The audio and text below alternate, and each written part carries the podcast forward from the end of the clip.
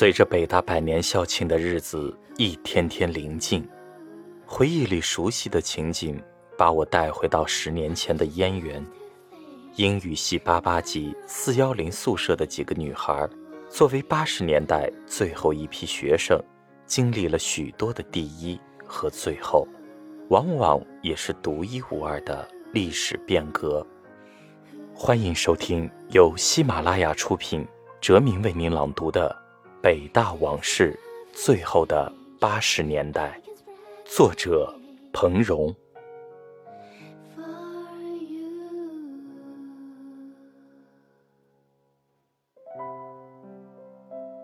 初入燕园，下。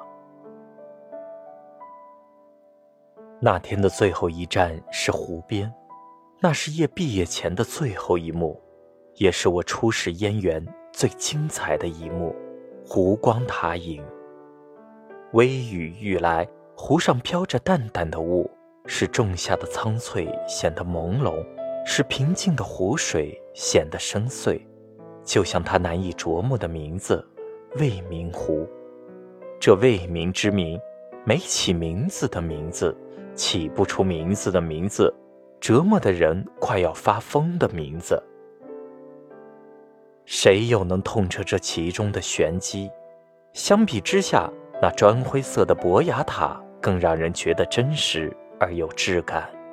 据说这是北京唯一一座不带宗教色彩的塔，它是一座水塔。也许正是因为它不刻意的包容，才更见广博；不刻意的点缀，才更见素雅；不惊世骇俗，才独领风骚。我被这湖光塔影的魅力所折服。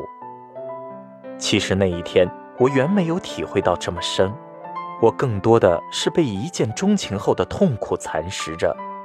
我盼望着重逢，可我又不知道我会不会落榜，会不会从此与这原子失之交臂。我只觉得那层雾不在湖上，而在眼中。好在叶并没有留意，他大概不会想到。他的小师妹当时是这么的绝望，这么的确证，这么不战自愧。离开湖边时，我暗暗发誓：如果考不上北大，我今生不进燕园。从考场出来，外面下起了雨。叶把我送上车时，我绝望的几乎要崩溃。我后悔自己在湖边发的誓。从站在湖边的那一刻起，我就爱上了北大。我怎么做得到一辈子不进燕园？绝望，初入燕园的心境。